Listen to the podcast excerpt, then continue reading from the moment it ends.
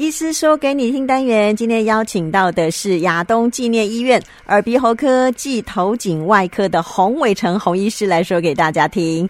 洪医师您好。主持人，各位听众朋友，大家好。好，其实听众朋友如果是忠实听众的话，应该还记得我们六月份其实也跟洪医师哦连线过哦，那时候谈到的是外耳道炎。今天谈的这个主题，我相信很多朋友也会觉得心有戚戚焉，那就是要谈谈过敏换季哦。呃，这个换季过敏到底是一个怎么回事？平常不是就会过敏吗？到到了换季，它会更严重是吗？对，没错。但是首要先解释为什么什么叫做换季过敏，嗯、就要先知道何谓过敏。嗯，那过敏的定义为暴露在过敏源之下所引发身体组织一连串的发炎反应哦。但在身体各个部位所产生的症状，我们都会给它不同的名字。嗯，啊，例如在鼻子啊叫做过敏性的鼻炎，在皮肤叫异位性皮肤炎，在眼睛叫做过敏性的结膜炎。那所以，我们今天聊的主题换季过敏，或者是叫做季节性的过敏啊，主要是针对在特定季节所产生的过敏源引发的后续过敏反应。嗯，那包括是在春夏哈，可能是以花粉为主啦，但是在美国可能因为南北的差异再去细分草本、木本、野花花粉的野草花粉的不同。但在台湾，花粉的过敏相对少见。我想还是主要是秋冬季，也就是现在这个季节，嗯，气候比较湿冷，霉菌尘螨比较容易生长，而且大家待在室内的话，呃，时间增加，所以暴露在这些过敏源的机会也增加了，嗯，间接导致这些秋季的过敏性鼻炎，嗯，或是气喘这些上呼吸道的症状，嗯，常常就听到大家哈啾哈啾的，对，没错没错，其实，嗯、呃。这个过敏换换季过敏这件事情，我相信很多朋友都呃这个身历其境啦，哦，可能现在正在经历这段期间，因为它真的就在换季，而且台湾的秋冬天的确是湿度会比较高，就像刚刚洪医师讲的哦，那个尘螨也会比较呃也问题比较严重一点哦。那嗯，这个症状来讲，比如说鼻子，我们可能就用哈啾哈啾鼻塞，那皮肤呢，又或者您刚刚提到的那个眼睛，那呃我们也会搞不清楚。为什么会有所谓的也结膜炎也跟过敏扯上关系？对，没错，没错。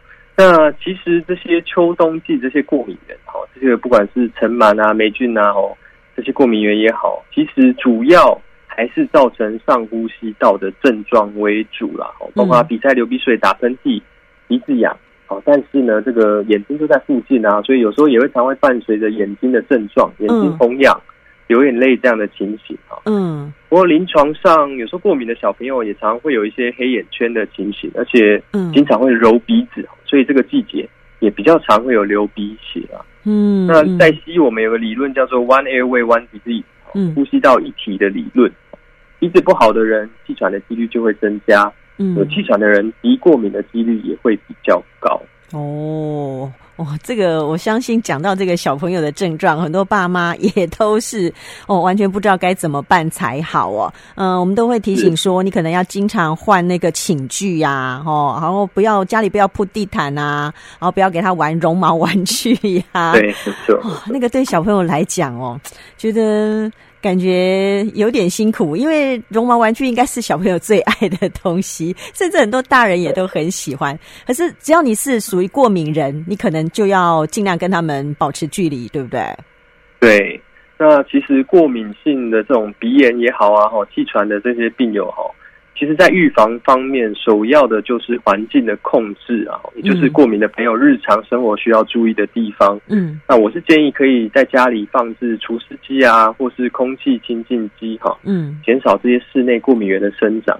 那湿度只要低于六十 percent，一般就能有效抑制尘螨的生长了。嗯，而且这些枕头套啦、床单啊，甚至刚刚主持人提到的哈，这些绒毛玩具哈。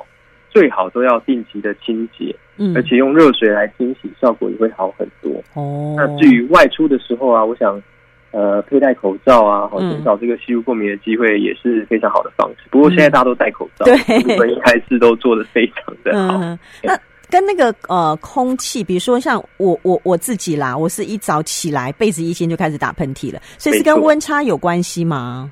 呃，这一点就非常有趣哦。我们提到过敏，刚刚有提到过敏的定义是必须要暴露到过敏源。嗯，那一般我们提到的这些过敏源，主要还是一些蛋白质啊、有机物质啊，这些糖蛋白类的，嗯，温度其实不是过敏源的一种哦。哦，但是为什么温度还是刚刚主持人提到这个很好？为什么温度的变化症状还是会出来？对，主要是因为温差的呃变化会让这个鼻黏膜的血管扩张充血，所以有鼻过敏的人会在温度变化很大的时候，嗯，症状会加剧。哦，这其实是一个检视你过敏严重程度的方式。哦，意思是我已经很严重了。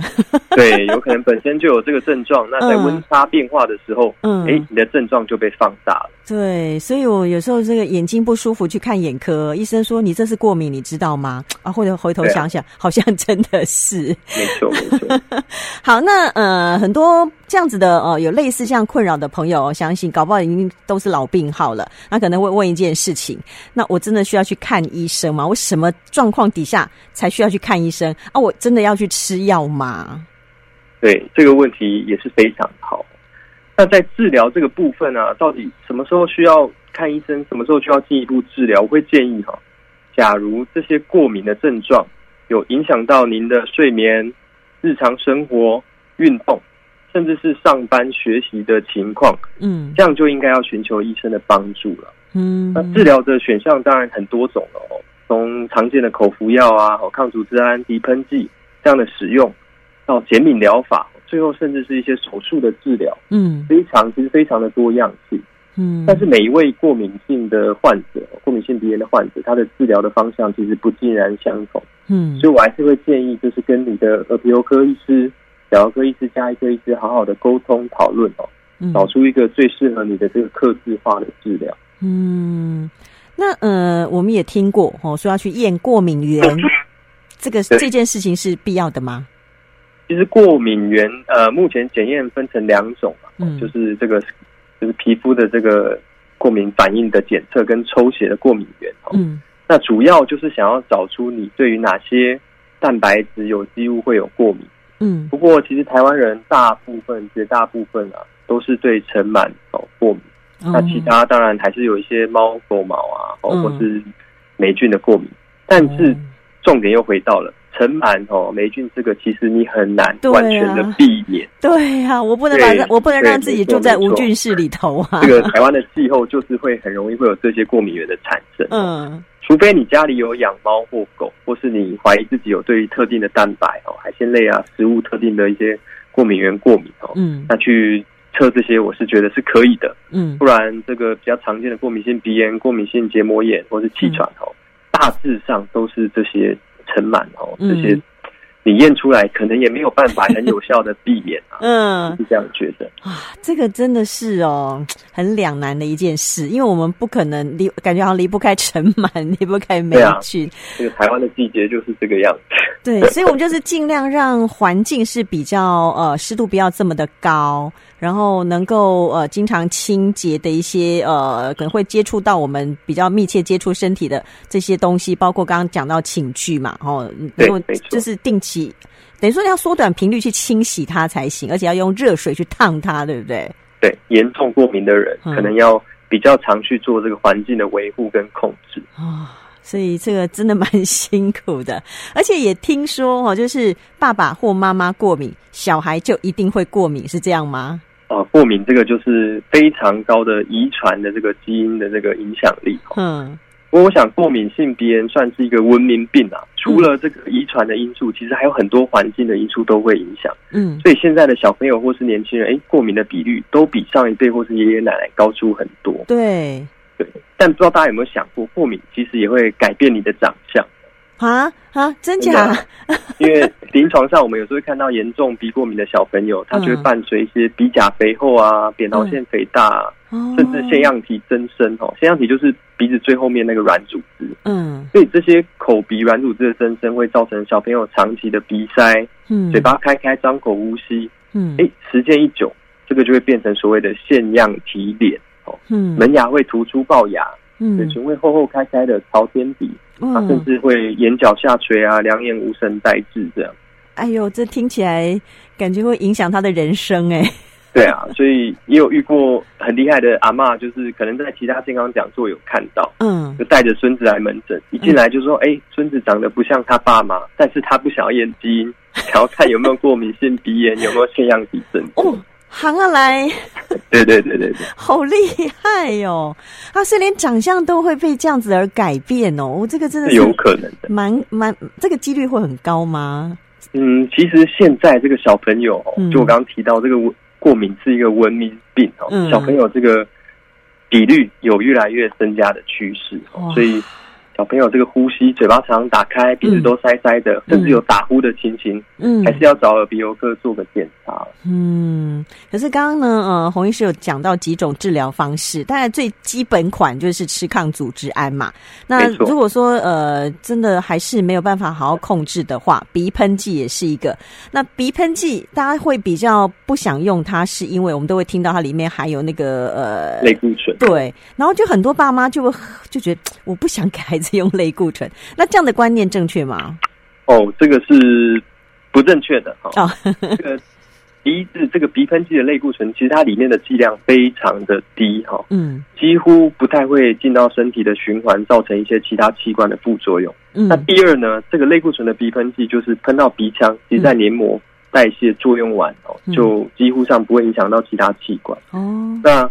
呃，目前国际上的这个治疗鼻过敏的指引当中，哦，针对持续性的鼻过敏，首选的治疗药物反而是就是这个所谓的鼻喷剂的类固醇的喷剂哦，这是首选的第一治疗药物。嗯，所以它是可以像呃，它是呃有症状才用，还是说平常叫做保养用呢？它是。用的药物哦，嗯，一般我们来说，这样的药物你有症状再喷，基本上是完全没有效的哦。它大概治疗要喷七到十天，效果才会慢慢出来。等于是说，它重新打造你这个鼻内的过敏环境，从根源把这过敏的环境改改造。嗯，所以基本上你要使用到一定的天数，效果才会慢慢出来。嗯。哦，所以 反而是平常保养用，就是你降低它发作的几率就对了。没错，没错。哦，懂了，懂了。所以呃，爸爸妈妈不要再觉得说我不想给孩子用这个鼻喷剂了，其实反而对孩子是有帮助的。呃，让他起码可以好好的呼吸是很重要的。对，好好呼吸，好好睡觉，然后降低那个过敏发作的频率，我觉得是相对蛮重要的。尤其是孩子如果不能好好睡觉，一定会影响到他的学习呀、啊。白天一定精神不好，想睡觉啊。对啊，对啊，你不要老是觉得孩子怎么都在打哈欠。对，这个是常见的一个症状之一了。对啊，妈妈老老是觉得孩子不够用功哦，其实孩子可能是身体不舒服。但我觉得现在基本上应该爸妈都还蛮有这样的概念。你看，连阿妈都有概念了，对不对？哦，没错，没错。好，所以这个对啊，换季鼻过敏虽然很常见，但是我觉得不能不容忽视啦。对，打造这个健康的呼吸道，在这个新冠病毒的时代，是一个很重要的课题。对，真的是这样。我最近也有这深深的感觉，感觉我应该去挂一下洪医师的门诊了。真的是，真的是每天被子一一掀开就开始打喷嚏，然后时不时呢就开始哦眼睛也很痒啊，哦，然后诶觉得诶皮肤好像也怪怪的这样子，果然就是一个过敏人。好，那今天非常谢谢洪伟成洪医师的说明，谢谢您。好，谢谢。谢谢。